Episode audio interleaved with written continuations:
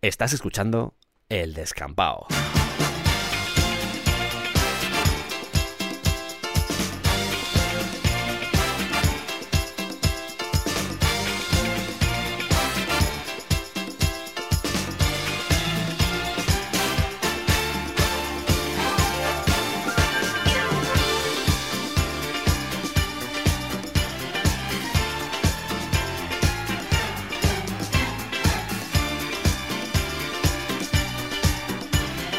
Bienvenidos al programa número 100 del Descampado. Buah, estábamos deseando de que saliese un programa así. Por fin, ¿eh? Madre Todos mía. los secretos revelados. Todos, es verdad. Es brutal. Sí, llevamos esperando esto, pues. Pues no, no sé, mucho, mu- mucho. mucho tiempo, sí, Sí. mucho tiempo. 100 programas, ¿eh? 100, 100, 100 programas sí, ya, cien ¿eh? programas 100 ya, ¿eh? programas. Madre mía, Por 100 fin, ¿eh? Por fin, Por 100 fin, programas sí, ¿eh? ya, ¿eh? Por fin. Sí. Está quedando un poco sobreactuado. Es la emoción que nos embarga. ¿En serio? No, la verdad es que No. nos da un poco igual esto. vale. ¿no? No, la verdad es que. No, porque se supone que tenemos que decir esto, pero en realidad nos importa. Ya. En realidad estábamos esperando un especial de otra cosa. Bueno, esto es un especial, es un especial 100 Ya, programas. pero de alguna cosa de esas que hace usted, un especial de croquetas de pollo, de la vida de Fray Luis de León, de esas, de esas es cosas. el programa número 100 y vamos a hablar del descampado. Bueno, pues nada. Bueno, así que vamos a empezar con... Bueno, ¿Qué, le- qué pasa? ¿Qué pasa no, ahora? nada, nada. no, era una introducción más para estirar la gracia. Ok, Nada, no. bueno, pues Siga, siga, siga. esto no. ya lo he dicho varias veces desde que empecé con el descampado, pero el programa es un sitio donde cabe de todo, donde nos gusta contar cosas, pero como en rollo y humor. Intentamos ser rigurosos en la información que damos, pero al mismo tiempo jugando con la ironía, con el cachondeo. Y es... Hay una razón detrás. eh. Creo firmemente que se pueden contar las cosas de una forma diferente y al mismo tiempo ser divulgativo. Y nuestro trabajo nos cuesta. Hoy vais a ver que el descampado es un programa que sí, vosotros lo escucháis y decís, qué bonito, qué programa bonito, pero tiene mucho trabajo detrás. Originalmente, y esto es algo que de nuevo ya he explicado en otros programas, la idea era hacer un programa de una hora en el que sucedieran muchas cosas. De hecho, si echáis la vista atrás y vais al principio del canal, veréis que hay cinco episodios en los que sucede esto. Son programas de una hora en la que hay un montón de, historias diferentes.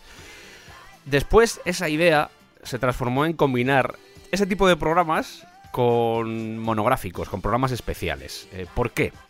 Porque hacer esos capítulos me llevaba mucho tiempo. Estoy hablando de semanas, porque tenía que escribir el guion, tenía que grabar, tenía que editar y es bastante curro. Si los escucháis, entenderéis por qué. Eh, si recordáis esos primeros capítulos, había una sección en la que hablaba con un colaborador y entonces nos contábamos las cosas. Él me hablaba, por ejemplo, Teresita Sunday, Teresita Domingo, me hablaba de zombies. Pero esas conversaciones en realidad duraban 30-40 minutos y yo tenía que editarlas a 15 minutos. Y eso me dolía bastante, así que dije, oye, no voy a poder hacer esto todo lo que podría, hacer esos capítulos de una hora. ¿Por qué no hago especiales y esas conversaciones que duran 30-40 minutos, por qué no las alargo? Y hago programas dedicados a eso. Y así nacieron los especiales. Los especiales que ya hemos hecho especiales de todos. De cine, de cómic, de historia, de videojuegos. De todo.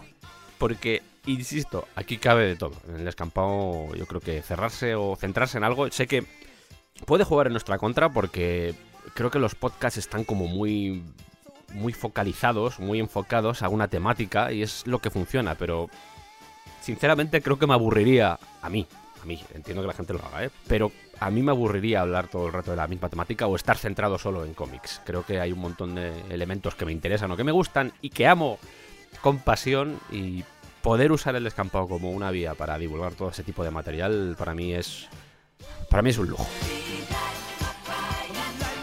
Desde diciembre de 2016 estamos a programa semanal, sí, programa semanal. El- me he ido de vacaciones, estuve en Japón y siguieron saliendo programas, o sea que os podéis imaginar el trabajo previo que hubo a ese viaje, que tuve que editarme varios programas y dejarlos listos para poder soltarlos en el aire. Pero sí, llevamos ese tiempo y de hecho yo creo que va siendo hora de tomarse un poco de descanso porque os aseguro que llevar casi un año y medio a programa semanal no es sencillo. Así que mi misión con este programa es contaros lo que sucede en el descampado, qué hay detrás del descampado. Esto puede parecer un poco pretencioso, pero bueno, yo creo que es bonito que muchos de los que sois oyentes fieles digáis, ah, o sea que hacen las cosas así. Y es el principal motivo de este programa. Descubriros un poco la trastienda de, de cómo funciona todo lo que semana a semana escucháis con alegría y holgorio.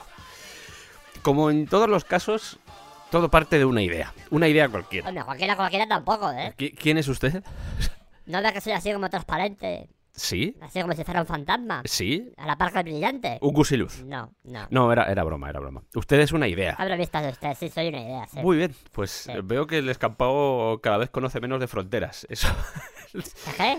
nada, nada, es largo de explicar, Ya, largo de explicar. Bueno, y sin querer sonar agresivo, ¿qué hace usted aquí? Ha sonado agresivo, ¿eh? Ya, bueno, pero no, no era la intención. Pues nada, que estamos ideando. Sí, claro, es una idea, ¿no? Claro. Sí, claro, sí. Bueno, me puede llamar Julián, ¿eh? ¿Cómo? Me puede llamar Julián. Bueno, Julián, Andrés, mejor Andrés. Andrés. a ver, eh, So- soy una idea, estoy en continua ebullición. vale, vale. Sí, sí, ok. yo estoy aquí flotando en el éter, que es una cosa que no sé lo que es el éter, pero bueno, yo floto ahí y de repente me metamorfos, me, me, Metal- me, sí, me metam- metamorfomizo en algo real, de hacer un concepto, en algo para hacer un programa similar. No sé qué estoy diciendo, Eh, entiendo, entiendo, entiendo. pero si me lo puedes explicar a mí porque no, No, pero, pero ¿qué quiere es decir? que no entiendo muy bien esto. Yo pasaba por la calle Bueno, y me han puesto este traje de idea que es como... como- un traje de idea, Es sí. cómodo, ¿eh? Yo no se lo voy a negar, es cómodo. Pero, y además me hago paquete, me haga paquete está muy bien. Pero es que no entiendo lo que tengo que hacer. No sé lo que estoy ¿Le importa que lo hablemos después? Vale.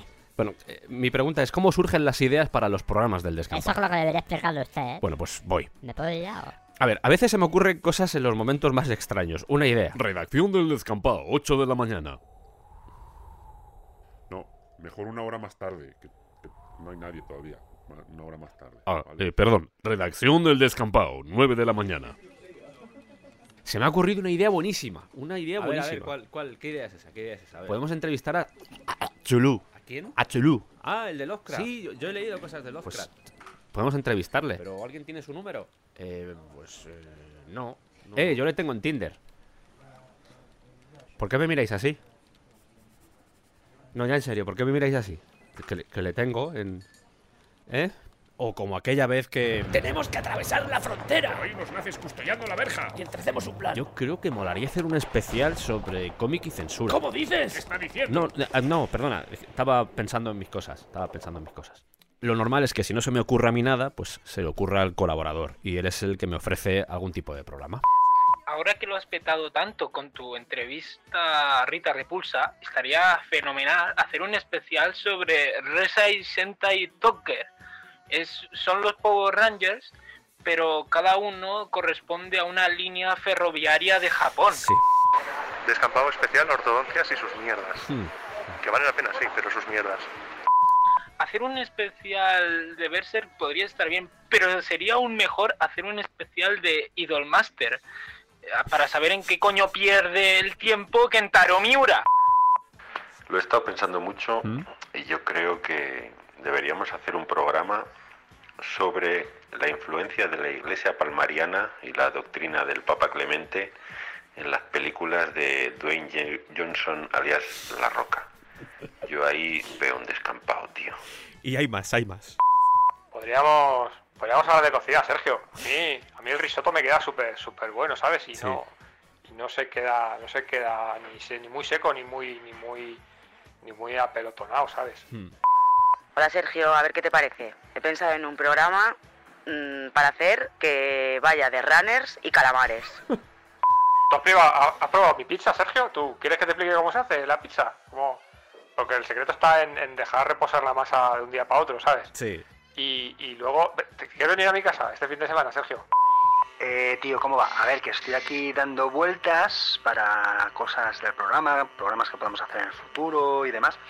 Y bueno, estoy manejando algunos temas y hay algunos que me parecen chulos que pueden quedar programas guay.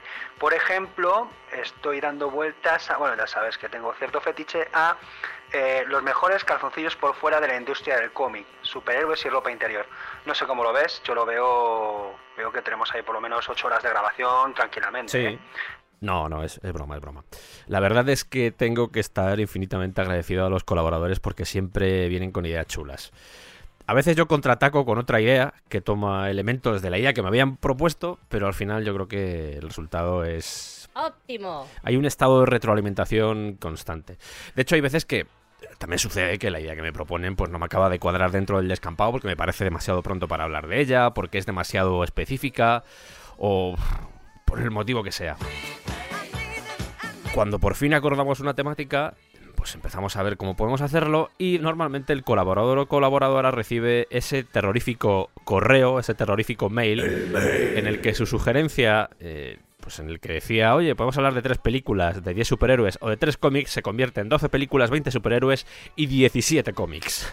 Muy bien, muy bien. Pero bueno, lo mejor, lo mejor de todo, lo que más orgulloso me hace es que no salen corriendo. Eso es lo mejor. Tiene un colaborador amordazado. No, no, eso es mentira, eso es mentira. No sé de qué me habla. Pero va en serio, ¿eh? porque la peña, la peña dice, va por ahí diciendo que hace risotto y, y hace una- unas, unas, pastas que son infumables, ¿sabes? Que eso no te puedes comer por dónde cogerlo. Y llega el maravilloso proceso de documentación. Por lo general son temas que manejamos por ambas partes, entonces eh, es todo bastante fácil. Aún así, nos ponemos a recabar información como si no hubiera mañana para intentar, pues, eh, si tenemos algún tipo de laguna o, o simplemente por estructurar el contenido, porque esto es interesante. Mm, A veces ese trabajo de documentación se basa más en poder darle una coherencia general a todo el programa que al contenido en sí. Es decir, poder ordenar en nuestras cabezas cómo va a fluir el programa, porque yo creo que esto es vital, que el programa sea un viaje, un viaje de conocimiento o si es una entrevista bizarra, pues un viaje de cachondeo, pero que sea un viaje, que sea una experiencia para el que está escuchándolo.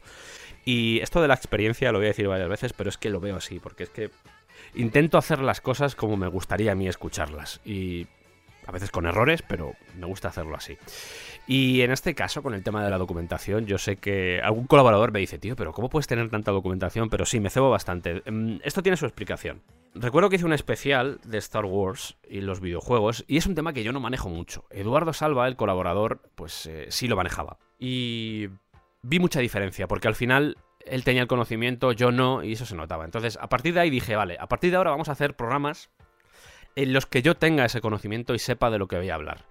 Y si no lo tengo del todo, como pudo suceder, por ejemplo, en Pokémon, porque yo no tengo mucha experiencia jugando a Pokémon, pues voy a informarme, voy a preguntar a los colaboradores que me informen, voy a jugar, voy a hacer todo lo posible para entender cómo funciona esto. Veo muy importante, y es uno de los grandes problemas que tiene creo el periodismo actual, hablar de cosas que sabes. Y lo intento en cada programa. Entonces, claro, el colaborador igual parte de 20, 30 páginas de documentación, pero yo parto de 100. No por nada, porque tengo que guiar el programa, porque tengo que ser el que vaya moviendo el, el- el hilo Los conductor. culos torcidos. Y eso tiene mucho trabajo. Y además porque me gusta tener mucha información. Es información que luego en realidad cuando estamos haciendo el programa, o al menos en mi caso, no suelo tirar de ella. Quiero decir, simplemente me fijo en la estructura y muchos de los datos que he ido leyendo o que he estado leyendo para documentarme, pues salen solos. Y es como suele funcionar. De hecho, lo notáis que cuando estamos hablando de cosas, pues simplemente surgen. Y surgen de una forma muy natural. Es por eso. Porque, uno, tenemos mucha, eh, mucho de ese conocimiento ya estaba en nosotros antes de hacer el programa. Y dos, no estamos leyendo un guion, sino que es documentación que ha estado ahí con la que hemos trabajado y de repente, pues, eh, esto es obvio, quiero decir. 1932, pues no sé en qué año nació, eh, surgió el primer número de Linterna Verde. No lo sé. Tengo que mirarlo. O sea, no he llegado a esos niveles. Igual con otras cosas sí. Igual con la discografía de Zappa os puedo decir de qué año es cada disco. Pero con Linterna Verde, por ejemplo, no es. Entonces, nos documentamos y ya sabemos en qué año salió Linterna Verde. Eso es un ejemplo, para que os hagáis la idea más o menos de por qué nos documentamos a estos niveles. Hay programas complicados de hacer. Yo recuerdo, por ejemplo, el de la censura. Ese fue muy, muy, muy complicado. Muy complicado de hacer porque ese sí que requirió un trabajo excelso de censura. De hecho, podríamos escribir un libro solo con todo lo que recabamos. Eh, en serio, el problema de la censura posiblemente sea de los que más satisfechos nos dejó. Tanto a Javi Marquina, que fue el que lo hizo, y a mí. Porque, en serio, hubo mucho trabajo detrás y salió bien. Yo creo que quedó un programa muy chulo. Cuando hacemos el programa, cuando estamos documentándonos, mm, sobre todo cuando hablamos de series o de películas, eh, intento pensar en aquella gente que no ha visto o no ha consumido esa película o ese manga o ese anime o lo que sea. E intento pensar en la gente que lo ha consumido y sé que es complicado, sé que a veces no nos sale del todo bien, pero intento satisfacer a ambas partes. Es decir, que personas que han disfrutado con eso mm, sientan la pasión con la que hablamos de ello y disfruten con eso y la gente que no conoce ese material pues diga, oye, no conozco Full Metal Alchemist, me están hablando muy bien de él, joder, pues quiero escucharlo. Es muy complicado esto que hacemos, además contamos con otro hándicap, con lo que os decía antes, el origen del descampado, la intención del descampado es hablar un poco de todo, porque es es como funciona mi mente. No quiero focalizarme solo en cómic o en cine. Intento moverme entre muchos temas. Porque son temas que me apasionan y por qué, no, y por qué voy a dejar de hablar de ellos. No me mola. Entonces, el problema que puede surgir es que haya gente a la que los cómics no le gusten. O simplemente no le interesen o no ha leído muchos cómics. Y entonces, claro, ve un programa de cómic y dice, "Brr, es que ponerme ahora un programa de cómic, esto es muy aburrido, no me apetece. Paso. Y está sucediendo algo mágico en el descampado que os agradezco infinitamente, que es esa seña de identidad que hace que alguien al- a quien no le interesan los cómics diga, esto es un programa de cómic, pero lo hace el descampado. Voy a escucharlo porque seguro que mola. Y eso ¡Meten la música de Jurassic Park! No os podéis imaginar lo que me llena, porque es la mayor pretensión que tengo, que haya una especie de, de línea que sepáis que hablemos de lo que hablemos, va a molar. Y para mí eso es, es que es el objetivo de hacer esto. Convertirnos en una especie de canal divulgador de la temática que sea y que sepáis que tenemos una forma de plantear las cosas que mola.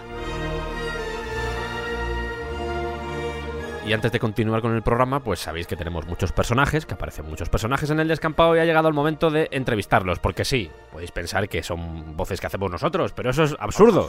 Es gente, gente, tenemos gente en el descampado. Y tenemos en primer lugar a alguien que, bueno, pues ha provocado bastante dolor en el descampado, no vamos a negarlo, pero que también lo apreciamos bastante. Eh, tenemos con nosotros al guionista de los chistes de mierda. ¿Cómo estás? Hola, soy el guionista de los chistes de mierda. Me llaman así. Sí, la verdad es que siempre Sí. te he llamado así. Y a mí me parece bien, a mí me pusieron. Yo, yo me llamo así. Vale, vale, vale.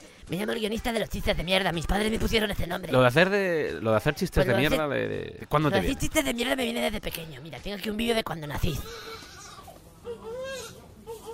Vaya, es un niño muy feo. Mamá, Anda, eh, niño, habla. tírame al aire y si vuelo soy un murciélago. Eh, ¿Qué voz tenía de joven, no? Es... Sí, es que a medida que he ido creciendo se me ha flautado la voz. Vale, vale. Creo que ahora me toca a mí. Hola, Anselmo, ¿cómo estás? Hola, buenas noches. Estamos haciendo el programa número 100 y... La gente dice que hago muy bien el papel, pero yo no soy un actor, yo soy así. ¿Cómo?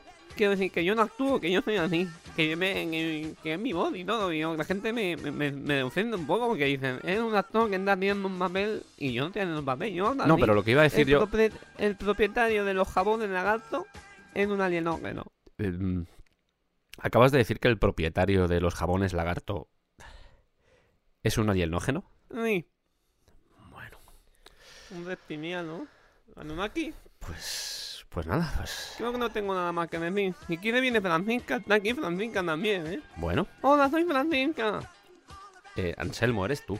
No, Eh, he visto cómo te has puesto una peluca. no, Te he visto, quiero decir, que no es una cosa, que es que te he visto ponerte la peluca. no, no sé de qué me habla. Eh, bueno, un segundo, un segundo, Anselmo, un segundo. Hombre, Andradio. un segundo, sí.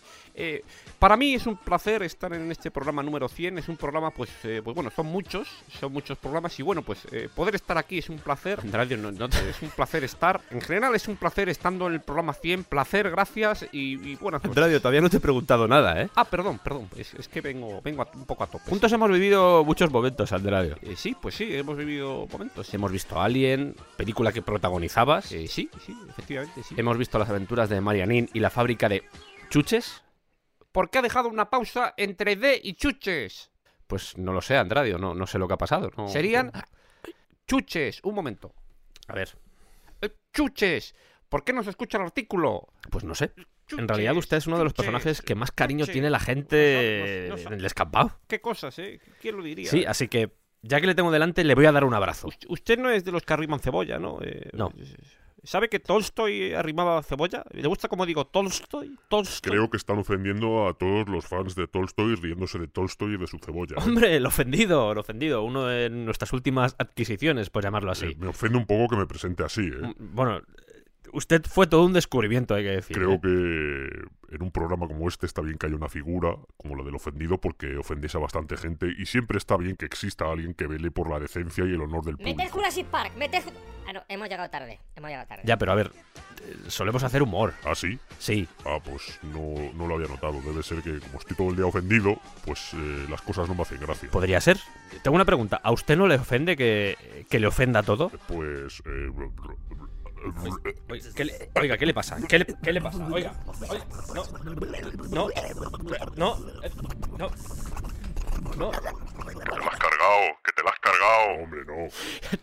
Ya, ya le estaba echando a usted de menos, depredador. Ya le estaba echando a usted de menos. Hola, presentador, ¿cómo está? No, eh, es un placer haber compartido con usted estos 100 programas, ¿eh? A ver, no salgo en todos, pero, pero casi, ¿eh? Sí, eso es verdad, eso es verdad. Oiga, eh, se supone que usted está haciendo un programa explicando cómo está el descampado y lleva con esto ya un rato ¿no? Hablando con la gente y eso, y que igual está quedando un poco largo. Sí, soy consciente, pero no, no pasa nada, no pasa nada. Sí, estamos a punto de terminar.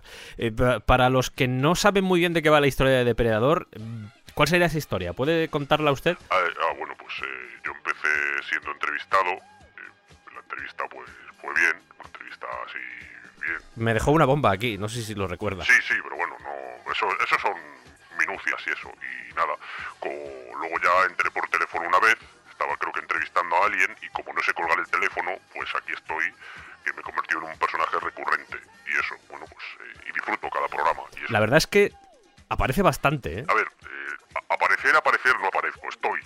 Que es diferente, estoy. ¿Qué quiere decir? Que estoy todo el rato, quiero decir que, que no soy como Andradio que aparece y se va. No, no, yo es que me trago todos los programas, o sea, porque no sé colgar, estoy aquí. No, Aparezco y me voy. Pues es verdad, no lo había visto así. soy un personaje humorístico, pero pero que si te pones tonto te frío. Es decir, que tengo esa doble vertiente que me gusta, me interesa a mí. También tenemos más personajes, la bola de debajo de la mesa. Qué susto, madre mía, qué susto, no lo esperaba, no lo esperaba.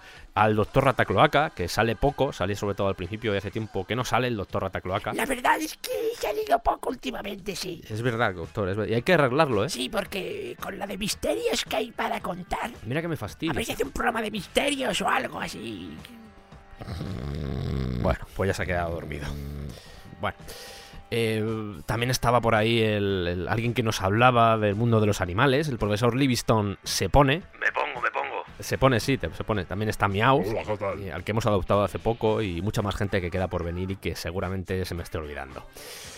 Hasta ahora hemos entrevistado a, y es posible que se me olvide alguno porque son bastantes, a Spinette, a He-Man, a Oliver Atom, a Darth Vader, a Shredder, al amo del calabozo, al Doctor Infierno de Mazinger Z, a Doraemon, a Depredador, a Freddy Krueger, a Voldemort, a Alien, a Terminator, al pirata Lechuk, al agente Smith, a Vegeta, a Sauron, a Seiya, a la piscina dorcera, al Chucky el muñeco diabólico, al Stat del vampiro, a un zombie de Walking Dead, a Chulu, Eh, lo he dicho mal, es bueno, como sea. Eh, a Luigi, al DeLorean de Regreso al Futuro, al Team Rocket, a Rita Repulsa, a un retrete, una neurona, el miedo, un poncho, un agujero negro, la gotita de pis que se queda oculta en las sombras cuando acabas de mear. A mucha gente. Y todos con la misma voz. Andradio, calla, por favor. Pero si es verdad. Ya, pero son los medios que tenemos, tampoco podemos hacer otra cosa. Es el alcalde el que pone los medios y son los medios los que eligen quién quiere que... No, espe- No, espera. vale, no, no. déjalo, déjalo. Bueno, y ahora vamos a continuar con eh, cómo hacemos el descampado, con este breve interludio que hemos hecho. ¿vale? Sí, porque estaba quedando un poco largo. Se supone que esto tiene que ser dinámico y de repente se ha puesto aquí a meter vocecitas y cosas y no tiene ni puta gracia, ¿eh? Oh, ¿He no. dicho puta? No, eh, no, por eso es, es- No puedo decir palabrotas. o sea No, que-. ¿Podemos repetir esta toma? ¿Se Mm. puede repetir? Vamos mal de tiempo, Andradio. Es que no, no puedo decir para El personaje no dice palabrotas. eh. No, Andradio, déjalo. ¿Puedo repetir? Vamos, seguimos el programa, ¿vale? Pues córtelo luego en edición. Sergio, tengo un tema que te va a encantar. Se llama Binan Coco Chiquiu Boy Bull Love. Sí, sí, no te va a sonar de nada, pero va de chicos mágicos.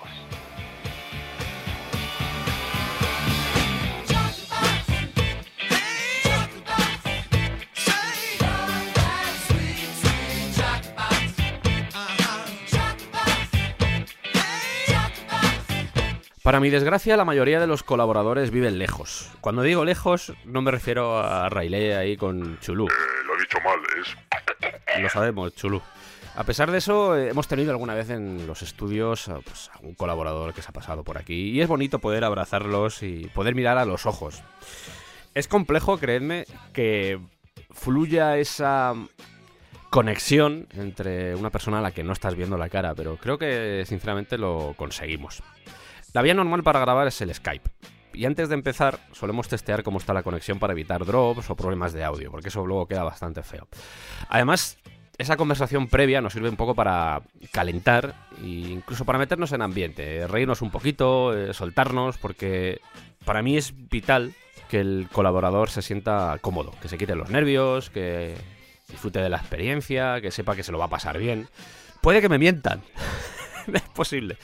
Pero hasta ahora todos y todas se han mostrado muy contentos y Lo que no quita que antes de empezar a grabar, pues eh, todos tengamos nervios, incluido yo. Yo también tengo nervios antes de empezar a grabar. Pero esa conversación previa sirve para relajarnos un poco y decir, oye, vamos a pasarlo bien, esto es el descampado, vamos a reírnos, vamos a intentar divulgar o contar el mayor número de cosas posibles, siempre de, de una forma interesante. Cada colaborador es un mundo, o sea, algunos hablan más, otros menos, otros esperan a que tú acabes, otros mm, suelen tomar la delantera. Y la magia está en saber cómo son y cómo se comportan para sacar el mejor resultado. Creo que lo más bonito del descampado es que somos todos amigos. O al menos nos apreciamos un poco. Y eso hace que haya más distensión y más libertad. Y esa sensación de que son dos colegas hablando sobre algo. Parte de esa magia está en eso, en que tenemos muy buena relación y nos llevamos muy bien. Y que son cosas que nos gustan, cosas que nos apasionan. Y eso está bien. Y además, que tampoco se trata de juzgar a la persona que tienes al otro lado, sino de hacerle sentir que el micrófono está abierto y que está en su casa. Yo creo que eso es lo, más importante. Lo normal es que grabemos cada uno nuestra pista y que en un momento dado se puedan utilizar las dos y así pues la calidad sea la mejor posible. Pero bueno, pues eh, a veces la calidad que da el micro de la persona pues es muy parecida a la que da Skype o el sonido que me llega a mí de Skype y al final acabo usando la de Skype. Pero bueno, se pueden colar zumbidos, se puede colar ruido, la habitación puede tener dema- demasiada reverberación y puede ser como estar en una especie de cueva. Ese tipo de cosas que intentamos corregir antes de empezar a grabar. Una vez ya en harina, una vez grabando, eh, las introducciones que suelo hacer van sin papel. A veces quedan bien, a veces quedan mal. O muy mal. Sí, no, no. Esa parte de improvisación pues tiene sus frutos. A veces queda como una puñetera mierda y esa puñetera mierda te está castigando durante todo el programa y te está diciendo, Lo has hecho mal al principio, lo has hecho mal al principio. Ya os digo que no es fácil. No es fácil porque. Porque si tienes el día bueno, pues te sale una introducción chula, pero si tienes el día malo, te sale una pedazo de mierda muy grande. Pero no pasa nada. Con respecto a esto, ha habido momentos complicados en alguna grabación. A veces la cosa no fluye y en ese momento, pues, levantamos la bandera roja. Eso ha pasado en algún programa, aunque os cueste creerlo. Y si hay que empezar de nuevo, se empieza. Es decir, si vemos que la magia no está en el aire, decimos, oye, aquí está pasando algo, alarma, vamos a empezar otra vez desde el principio. No sucede mucho, afortunadamente, pero, pero a veces sí. Recuerdo, por ejemplo, hace poco en un programa que hice con Santiago Negro, en el que estábamos hablando de Poe en el cine. Y más o menos por el principio tenía que hacer una biografía de Poe. Y no fluía. No fluía, lo intenté como dos o tres veces y no... No había ese elemento del descampado, esa magia que a veces surge en los programas. No existía. No existía. Así que tuvimos que empezar otra vez desde el principio desde el principio, desde la presentación y todo, y empieza a fluir el programa. O sea que a veces pasa. No somos perfectos, nos equivocamos, nos equivocamos bastante. Y este tipo de cosas, pues, desgraciadamente, pues suceden, pero también te ayudan a aprender. Ese día aprendí bastante a, gestionar esa frustración que de repente te puede entrar al ver que algo no está funcionando como tiene que funcionar. Hay más ejemplos. Iván, Iván Martín, eh, estuvo a punto de morir en un especial que hicimos por el calor. Porque eso es una cosa que en invierno, bueno, pues puedes luchar contra el frío y te pones tu calefacción o directamente te abrigas y, todo está bien. Además que en el momento en el que estás haciendo el programa, pues tienes la adrenalina a tope y eso pues te da, te da calor. Pero claro, en verano, depende de las condiciones que tengas, depende del aire acondicionado que tengas en casa, depende de muchos factores, puede suceder, como le pasó a Iván, que de repente le entre con una especie de lipotimia y diga, oye, ¿te importa que paremos un momento que voy a morirme? O también aquel eh, programa en el que nos fuimos a mear a la mitad, que eso me encantó. Me encanta hacer ese tipo de cosas, en el que creo que estaba con Santiago Negro y, y dijimos, oye, nos vamos a mear y dejamos el, el programa grabando. Ese tipo de cosas mola hacerlas, joder. No sé, todos los colaboradores tienen algo especial y a todos les une la motivación, la pasión y las ganas de divulgar aquello que aman. Y creo que es bonito, ¿eh? Teresa Domingo, Santiago Negro, Joana Aparicio, Ferran Guillem, Iván Martín, José Alba, Llorén Ferrer, Eduardo Salva, eh, Álvaro Pérez, eh, Kira Sensei, Alejandro Mac, Alejandro Redondo, es Mac, Alejandro Mac, José Luis Frías y Javier Marquina. Y los que quedan por llegar, ¿eh? porque son unos cuantos. Siempre que acabamos todos los programas, siempre os lo agradezco, pero de nuevo, y aquí lo hago públicamente, mil gracias por estar ahí, de verdad.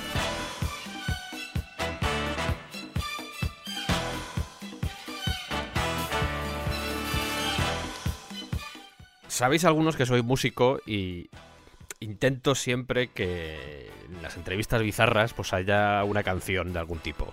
Me gustaría dedicarle más tiempo a que esas canciones sonasen mejor, pero bueno, hago lo que puedo. Así que a modo de mini homenaje, pues os voy a poner una canción, el Bohemian Rhapsody, que hicimos en tres entrevistas diferentes. Vamos a hacerlo junto. Alien, Terminator y el Pirata Lechuga. Espere, que llame a mi- llamo a mi de zánganos con mis feromonas y mis poderes telepáticos. Un segundo. A ver. Vamos como traigo las feromonas. Soy un xenomorfo, un alien cabreado. Si lo es, si lo es, es un bicho muy malo. Me meto en tu nave y me como hasta tu gato. La Nostromo. La Nostromo, la Nostromo explotó. Terminator. Soy un androide, nadie me quiere. Es un androide con misión destruir. Viene del futuro para asesinarte a ti. Ahora sí, ahora no, Sara y su hijo John. Su hijo John matará a su hijo John. Su hijo matará a su hijo John. Skynet, Skynet escribó. Skynet escribó. Skynet escribó. Denos Camarero, camarero. Camarero de los Y hasta aquí ha llegado esta canción de Queen. De Queen. De Queen. Fenomenal.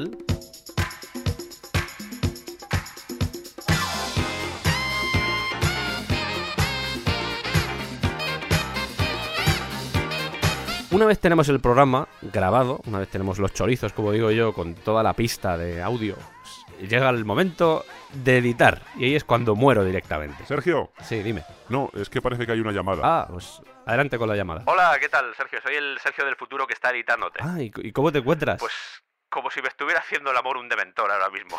Vaya.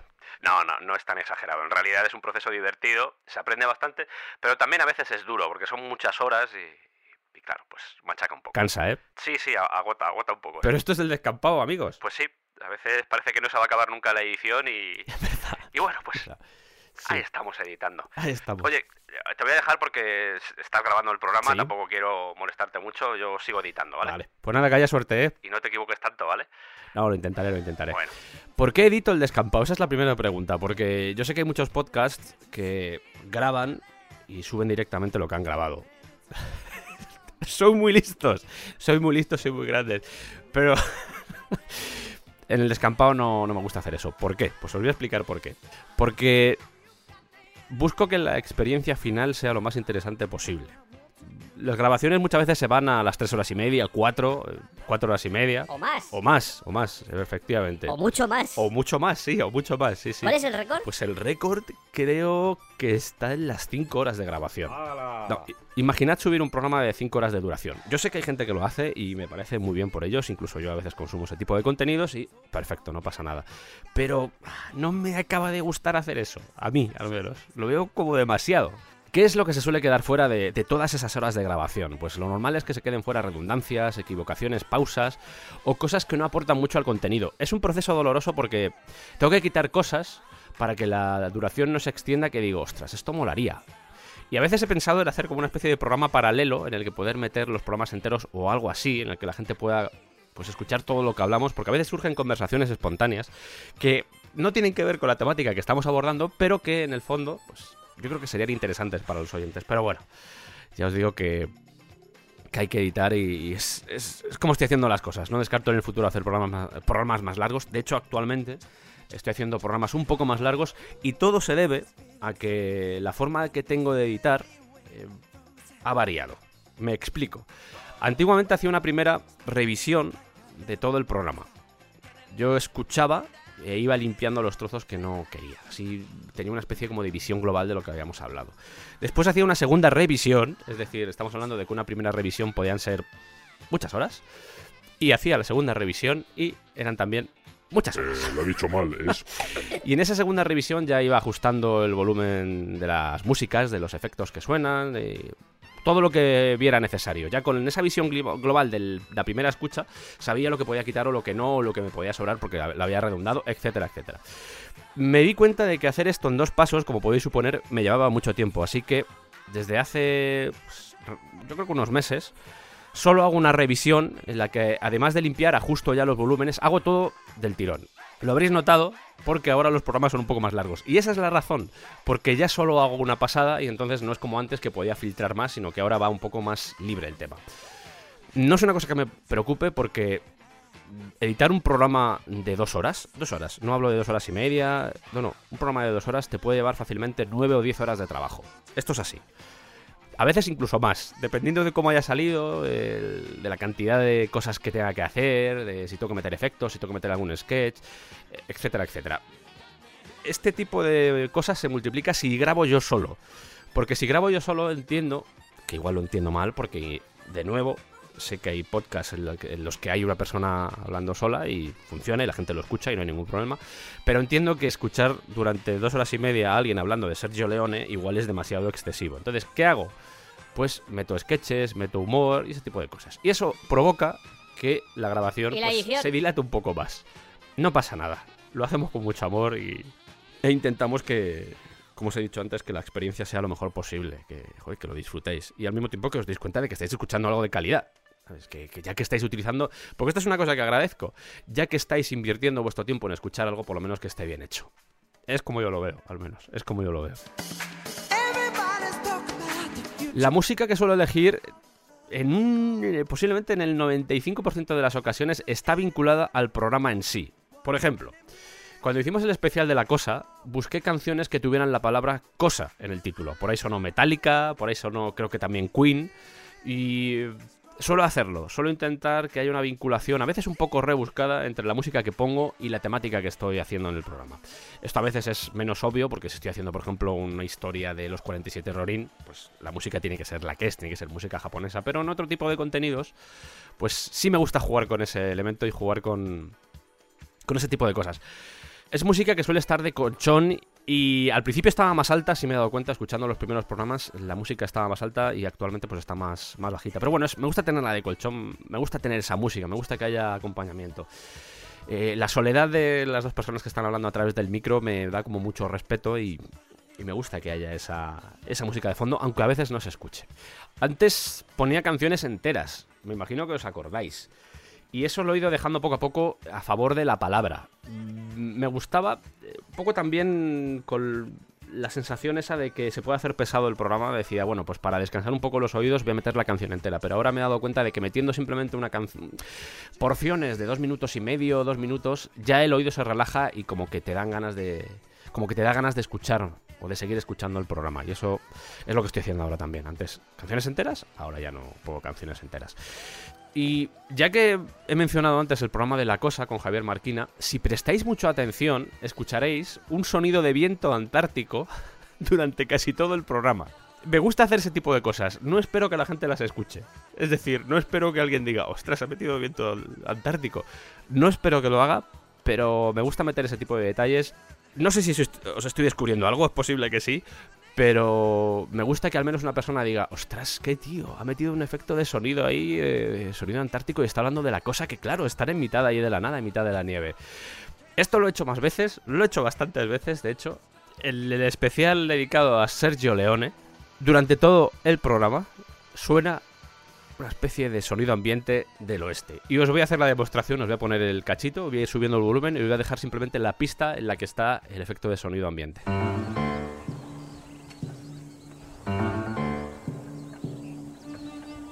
Por lo que cuentan Eastwood y Lee Van Cleef, el rodaje fue bastante tranquilo comparado con la película anterior. Pero en lo que concierne a todo el tema del doblaje o cómo sonaban las voces, ahí empezaron a suceder cosas. Subo el volumen.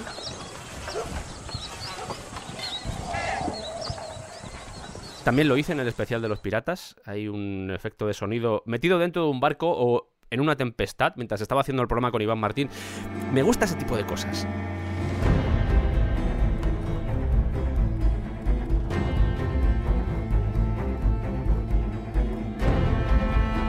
Durante el programa os hemos hablado de que esta gente, los piratas, se regían en base a una serie de normas. Y yo creo que es buen momento para hablar del llamado código. pirata. Subo el volumen, porque esta gente tenía un código pirata, aunque sorprenda. Esto está sonando todo el rato.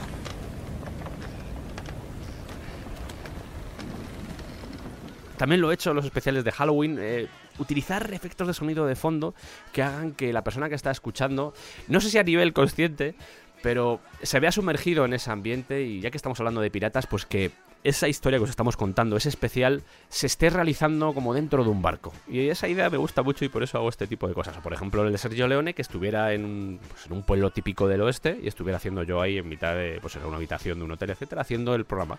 Me gusta ese tipo de cosas. Y sé que no se escuchan o que no se perciben o que no se valoran o lo que sea, pero me da igual.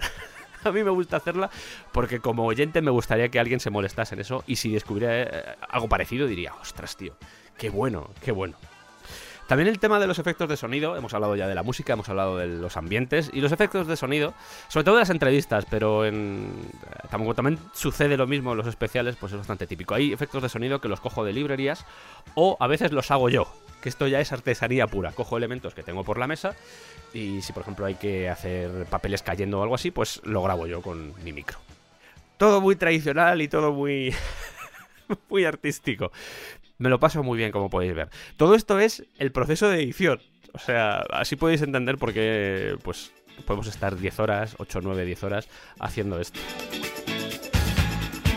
Algo típico y una cosa que os gusta mucho de sobre todo los especiales porque es donde suele salir son las tomas falsas y las tomas falsas es una cosa que voy seleccionando a medida que voy editando el programa y las voy colocando al final Eh, digo esta parte es muy humorística voy a dejarlo además que lo de las tomas falsas nació de una forma bastante inocente por decirlo así en los primeros especiales, si escucháis, no había tomas falsas. Todo esto surgió en la grabación del especial dedicado a Death Note, junto a Álvaro Pérez, en el que nos dimos cuenta de que el programa había quedado un poco denso, pero durante el programa nos habíamos reído bastante. Entonces, pues dije, ostras, hay momentos muy buenos aquí. ¿Y por qué? ¿Y por qué no lo meto de tomas falsas? Y eso se convirtió ya en un recurrente porque a lo largo del programa, como nos lo estamos pasando también, surgen momentos muy cómicos. Voy a poneros las tomas falsas de Death Note, de ese especial, porque son muy buenas, parecen muy buenas. Ha quedado así un tono un poco tristón en este programa, entonces eh, a veces cuando grabamos eh, este tipo de historias, este tipo de podcast, pues eh, suceden cosas. Y lo que vais a escuchar a continuación son pues algunas tomas falsas, de esas que se meten a veces, que hacen mucha risa y mucho humor, ¿vale? Venga. Round one. Bueno, pues amigos del descampado. Perdón. ¿Perdona? ¿Cómo has dicho? Perdón, perdón, perdón, perdón. Me he quitado la vena. Madre mía. Round two. Bienvenidos a este especial del descampado. Hoy vamos a contaros, hoy vamos... He muerto. Alguien ha escrito mi nombre en el Death Note y acabo de morir. No. Eh, hoy tenemos... ¿Qué coño, qué coño estás diciendo? no digo nada, no digo nada. Vuelvo a empezar otra vez. Vuelvo a empezar otra vez. Round three. Bienvenidos al descampado. Hoy os traemos una serie japonesa, un manga llamado Death Note. Pero ¿por qué es que lo has hecho? Lo has hecho igual que el de cuarto milenio, tío. Bienvenidos a Cuarto Milenio. Hoy os traemos una serie terrorífica que se llama Death Note. Serendipia, coincidencia. Death Note es una serie sobre muerte y destrucción. Dentro cabecera. Round four. Por si. Nada, es- muy bien, muy bien. Encantado de volver a, ver, a trabajar con vosotros. ¿Con quién es? Contigo y con Andradio y esa gente. Ah, vale, sí, con, con Andradio. Sí, aquí estoy. Andradio, por favor, que esto es. Esto es un especial de One, de One Piece, iba a decir yo, no, de Death Note. Esto es un especial de Death Note, Andradio. Sí, yo tengo una libreta de esas. Pero An- Andradio, vamos a ver, acabamos de empezar el programa, todavía no hemos contado ni siquiera de qué va Death Note, no hemos dicho nada, o sea, estamos hablando de... ¿Me estás diciendo lo de la libreta? Sí, la libreta, tengo aquí una, mira, tengo aquí puesto un nombre, eh, tengo puesto el nombre de gente que no quiere pactar y, y pues... eh,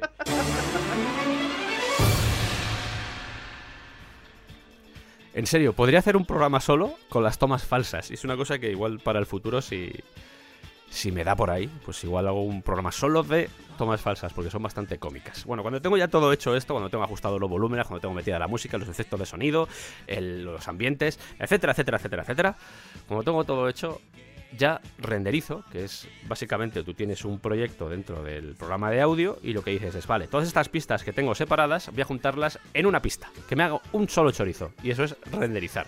Así que cojo mi audio renderizado, que lo hago en 320, lo hago a máxima calidad, porque vamos a ver que cuando lo subes a iBox, iBox tiene una cosa que es normal también que la tenga, porque entiendo que vosotros tenéis que descargaros muchas veces el programa y el hecho de que yo suba, por ejemplo, un archivo de 240 megas, que es lo que suele ser más o menos un programa de 2 horas y 10, una cosa así, a 320, cuando subo un archivo de ese tamaño, iBox no lo sube tal cual y le baja la calidad para que el resultado final sean unos 40-50 megas. ¿Esto qué provoca? Que la calidad a la que yo estoy subiendo o la calidad a la que trabajo de repente quede mermada. Es un problema, eh, sí. De hecho, estoy pensando igual en el futuro hacer una especie de Patreon o algo así en el que subir los programas a buena calidad y que podáis escuchar lo que es el descampado como es, no la codificación o no la conversión de calidad que hace Evox. Que entiendo que lo haga, insisto, insisto, no es una crítica a Evox, porque entiendo que lo haga, tiene que decir, esto es un, esto es facilitar el consumo a la gente. De hecho, creo que es una posibilidad que está ahí, igual insisto, igual hago un Patreon y, y subo ahí los programas a mejor calidad. Es una posibilidad. Lo siguiente es posiblemente la parte que peor se me da, que es mover y publicitar el programa. Me cuesta bastante y además creo que no lo hago del todo bien. Antiguamente cuando, por ejemplo, en Twitter le hacía spam a alguien, alguien que desconocía, una persona que de repente pues veo que le gusta Depredador o lo que sea y digo, oye, pues ¿te gusta Depredador? Pues yo he entrevistado a Depredador. Ese tipo de cosas antes me daban mucho palo, pero he llegado a la conclusión de que estoy tan orgulloso del trabajo que estamos haciendo que, ¿por qué no? Quiero decir, tú abres una puerta ahí y esa persona puede pasar o no puede pasar, pero tú ofreces la posibilidad y en ocasiones me da la sensación de que puede ser un poco agresivo, pero creo que en el fondo, eh, joder, creo que a esa persona le estoy haciendo un favor. Te puede gustar lo que hacemos, te puede no gustar lo que hacemos, eso es obvio, eso es normal y es comprensible, pero... Joder, dar la oportunidad de conocer algo, a mí me hubiese gustado o a mí me gusta que la gente haga eso, que de repente me sorprenda con algo y creo que dar esa posibilidad eh, al contrario de lo que sucedía antes, al contrario de la sensación que me podía dar antes, actualmente es como, no, no, que te gusta, guay, que no te gusta, pues no pasa nada. Pero ahí te dejo la posibilidad de que puedas disfrutar de lo que hacemos. Porque sinceramente, y llega aquí una parte que... Prepara la música, prepara la música, prepárala. Creo que estamos haciendo uno de los mejores podcasts de habla hispana de la actualidad. Y esto puede sonar muy pretencioso, pero hay mucho trabajo detrás y creo que la calidad que ofrecemos es importante. Que sea el mejor a nivel cualitativo, que yo creo que eso objetivamente sí puede ser valorable, no quita que luego a nivel subjetivo pues no seamos uno de los podcasts más escuchados. Que eso es así, no, precisamente no estamos en las primeras... Yo creo que estamos ahora mismo por el 500 o 600 de los programas escuchados de todo iVoox. O sea que os podéis imaginar que tampoco es que seamos un programa de éxito, pero creo que a nivel de calidad, al menos objetivamente, somos de lo mejor que se está haciendo ahora mismo. Esto igual os puede parecer falta de humildad, pero en serio, le ponemos mucho mimo. Eh, y eso no viene solo, hay mucho trabajo, como habéis entendido durante todo el programa. La relación calidad-visibilidad, mm, digamos que no está muy compensada, pero, pero bueno, yo sé que se pueden hacer todavía las cosas mejor, y de hecho lucho por eso, pero al menos la forma en la que enfoco yo el descampado, yo intento crear como trocitos de arte. Esto puede ser muy pretencioso, insisto, puede sonar incluso feo, soy consciente de ello. Pero intento crear trocitos de arte con la mayor calidad posible. Que, mm, que tú puedas ir a un programa que hicimos hace dos años y digas, ostras, tío, es que lo puedo escuchar y me sigue gustando. O sea, que no pasen de moda. Que, que sigáis disfrutando de lo que hacemos. Yo creo que eso es lo mejor o lo- el objetivo de todo lo que hacemos. No sé cómo saldrá este experimento porque esto es el programa 100 y vamos a hacer una cosa un poco diferente para los próximos programas. Le sugerí a cada colaborador del descampado, no a todos obviamente porque son muchos, pero a varios de ellos les sugerí que eligieran una película, un disco, un cómic y un libro. Y hacer un programa solo con ellos, hablando de eso, de las cosas que aman, de las cosas que les apasionan. Y los siguientes programas del descampado van a ir de eso. Vamos a hacer 6-7 programas dedicados a cada colaborador. ¿En serio? Sí, sí, en serio, en serio. Y espero que los disfrutéis. Tengo algunas ideas para el futuro, para programas nuevos que pueden ser muy interesantes. Tengo a gente nueva que quiere también unirse al descampado, o sea que hay muchas cosas en proyecto y trabajaremos para que el programa siga creciendo como hasta ahora. Espero que os haya quedado muy claro, os haya quedado pues, al menos una visión general más precisa de lo que es el descampado y todo el trabajo que tiene detrás, porque yo sé que muchos de vosotros sabíais más o menos lo que fraguábamos detrás de cada programa, pero, pero está bien hacer este tipo de cosas. A mí, yo me lo he pasado bien, me lo he pasado bien, ha tenido curro, porque como habéis podido ver, han pasado muchas cosas, pero eh, os agradezco mucho que estéis ahí, os agradezco que nos estéis acompañando durante 100 programas, os agradezco infinitamente que nos hagáis publicidad con, con amigos o con otras personas, porque es la mejor forma. Al final el boca a boca es lo que está haciendo que el descampado crezca. El boca a boca y decir... Oye, escúchate este podcast porque, joder, son muy buenos. Molan, molan, molan. Y me parece maravilloso, me parece maravilloso que compartáis y que, y que sobre todo os hagamos felices. Yo creo que cuando alguien me dice me ha hecho reír,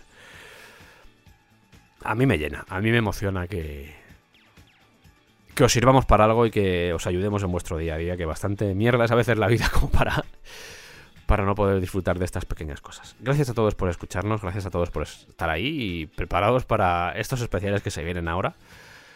Después de los cuales no descarto que descanse un poquito porque, hijos míos e hijas mías, estoy muy cansado. Así que, gracias por escucharnos y un abrazo para todos y para todas.